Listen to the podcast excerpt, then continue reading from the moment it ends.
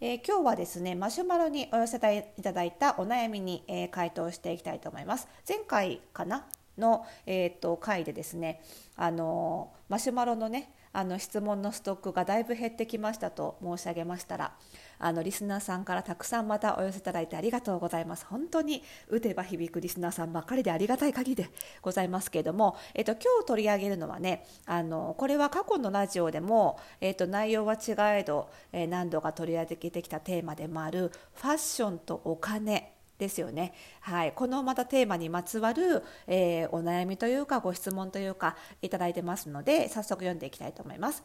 えー、久野さんこんにちは。ミモザと言います。久野さんにファッションとお金について質問をさせてください。私はファッションが大好きで仕立てや質の良さに惹かれてジャーナルスタンダードレサージュや6がお気に入りです。パンツは2万円、ジャケットは4万円ぐらいの価格帯です。私は地方在住の31歳、普通の会社員です。投資や貯金もしたいので、頻繁に購入するのは難しいので、メルカリを活用してタグ付き未使用のものや着用回数が少なそうなものを選んで買っています。メルカリ様々で定価よりもはるかに価格が抑えられるので、持っていないアイテムや色に挑戦したり、かなりお世話になっているのですが、たまに虚しさを感じるのです。それはケチっている自分に対してのわびしさ。店頭に並んでる新品の洋服との出会いのチャンスを逃しているようなもったいなさなどがあります。かといって低価格のこだわりのない買い物は自分の中の選択肢にないのです。書いてて気づいたのですが結構わがままなんです。このふわふわもやっとした葛藤を分析解説いただけますと嬉しいです。よろしくお願いしますと。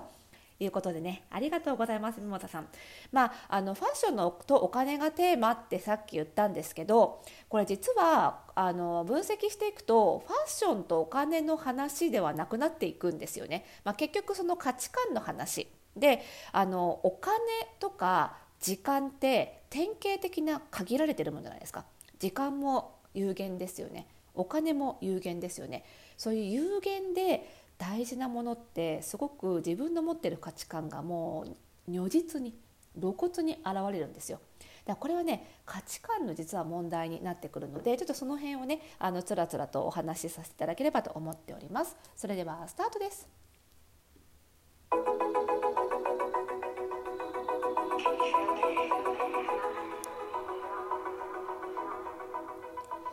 はいということで始まりましたおしゃれの呪いとくラジオ。本日で643回目の配信でございます。この番組ではあなたに巻きつくファッションへの思い込みイコールおしゃれの呪いをバーサバタと解いていきます。服装心理学をベースにおしゃれをもっと楽しみ自分を変えるコツをお届けしています。お相手はパーソナルスタイリストで公認心理師の久野里沙です。本日もよろしくお願いいたします。さああのミモザさんが言ってくださった通り、まあ、このお悩みを解決してほしい解決策が知りたいというよりは分析してねっていうことなので 本当にねこのミモザさんに会ったわけでもなくこのメッセージいただいただけなんですけどもこのメッセージからですよあくまでからまあ、読み取れることを勝手に推測分析させてもらっちゃおうかなと思っております。でまずミモザさん前提としてそのこのもやっとした葛藤って書いてあるので自分の思ってることが多分矛盾してるって感じてると思うんですけど実はね全然矛盾してないんですよね筋が通ってる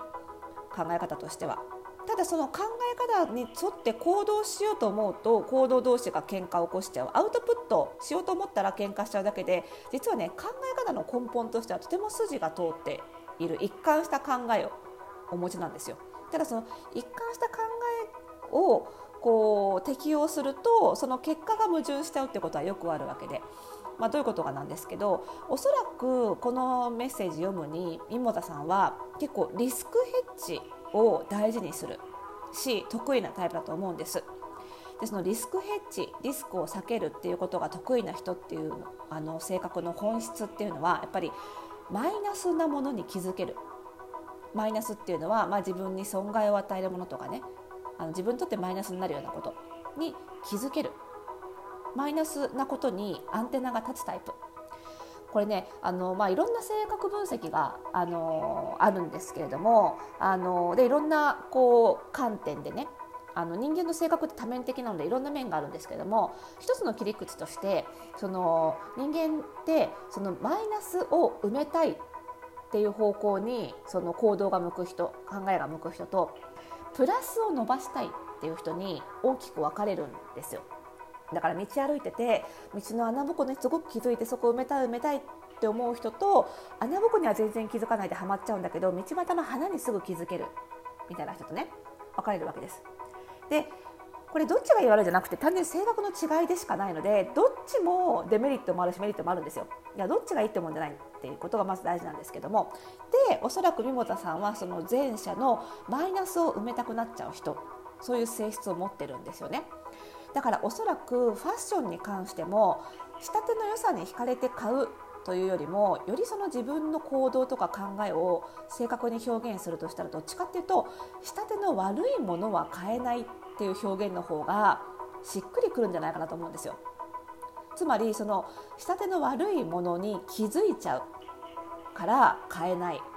でもちろん仕立てのいいものをにを見れば悪いところが少ないわけだからそのマイナスに気づきづらいマイナスがないと思って安心して買えるまあ、こういう感じなんじゃないかと思うんですよね。で投資や貯金がしたいっていうのもこれもリスクヘッジですよね。やっぱりあのマイナスに気づく人は将来起こりうるマイナスのことにも気づいちゃうし心配になるから今パーッと使ったら楽しいですよお金だけどその楽しさを抑えてでも貯金しておこうっていう発想になるそれやっぱりマイナスをどちらかというと埋めたい今の楽しさプラスを取るよりも将来のマイナスを埋めときたいっていう性質から来てるんだと思うんですよね。でメルカリで物を買う時も未使用とかタグ付き。これもこれを選ぶことでこれもリスク回避してるわけですよ。だからあらゆることのマイナスに気づけるっていう才能を持ってるわけですよね。そうなってくるともちろんのことそのマイナスに気づけるっていう才能は自分でコントロールしようと思わない限りはあらゆることに適用されてしまうので今自分がとっている方法のマイナス部分にももちろん気づけちゃう。自分が取る行動とか考えてる考え方とかで非がないものというかマイナスがないもの欠点が一個もないものなんて基本的にありえないわけですよね。やっぱりその欠点といいところを比較してこの行動が総合的に得になるだろうなと思って人間はその行動を選択するわけであって全部全く欠点がない何一つ落ち度がない方法なんてないと思うんですよ。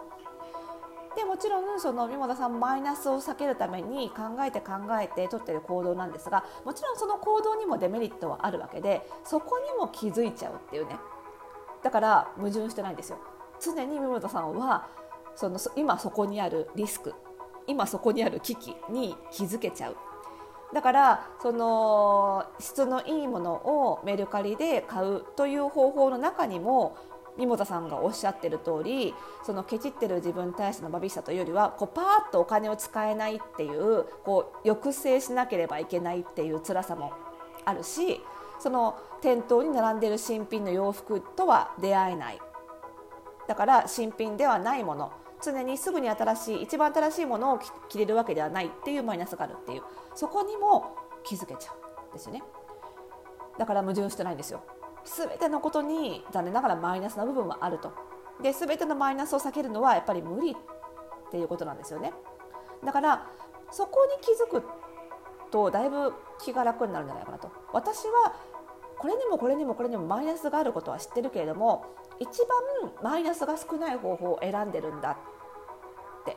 でもマイナスゼロにはできないよねって考えるとすっきりするんじゃないかなと。まずほらなんか自分がやってることになんか矛盾があったりとか自分の考えになんか矛盾があって葛藤しちゃってるっていう状態は辛いけど別にそこに矛盾がないって分かったらある程度すっきりするじゃないですか。あ選んでやってるしこれが私の才能なんだなっていうね。それを自覚して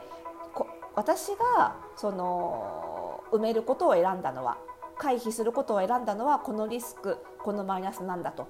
これを回避してるからそれより小さいこのマイナスはしょうがないんだっていうふうに思っていくしかないんじゃないかなと思うんですよね。でもちゃんと私はこの道を選んだだけどそこにはこのリスクはあったそのリスクは自分は取ったんだって納得できることって結構自信がつくことだと思うんですよ。あこれは私が避けられなくって出会ってしまったリスクではなくて避けたくても避けられなかったリスクではなく私はもっと大きいリスクを避けたからこっちのリスクは取ったんだ。マイナスは取ったんだよ私が。選んで。っていうふうに思えたら全然心持ち変わってくるんじゃないかなって思うんですよね。でもっと言うと仮にですよ。なんですよね。宝くじが当たったとか？分かんないけど なんか一発当てて将来的なそのお金の心配が全くなくなったとして仮に三本さんが常に店頭に並んでる品質のいいものをジャブジャブ買えるようになったとしましょう。でもねそうしたらその時はその時でまた別のマイナスを見つけるんだと思うんです。なんだろう。私マイナス見つける派の性格じゃないんで見つける才能がないんですけどなんだろうね。地球環境に悪いんじゃないかとか。意外と聞きれない。聞きれなくてもったいないって罪悪感が湧くとか。分かんないですけど。だから結局それって考え癖なんですよね自分の。でそれ癖なので当然悪い悪くも出るし良くも働くですよねだからそのかそれは単なる癖であってそれ自体が悪いいいではないそれに助けられてる部分もあるのでそこをニュートラルに捉えるとだいぶ気持ちが変わってくるんじゃないかななんて思いますけどね。あとはやっぱりあのいろんな人と喋るとねもしそのどうしても考え癖いいところもあるけど直したいっていうことであればもしくはもっと分析したいってことであればやっぱり自分と違う考えの人と喋るっていうのもすごくあのいい方法なので、まあ、そういう意味でねあのオンラインサロン服装心理ラボを私がやってるっていうのも結構そういうね深い話そのファッションにまつわる価値観の深い話を否定されずにできるっていう環境を作ってるのでそういう場でもあるのでもっとちょっと深く掘り下げたいって方はね是非そういう場も使ってみていただけるといいんじゃないかななんていうふうに思います。ということでまた次回の配信でお会いしましょう。おやすみなさい。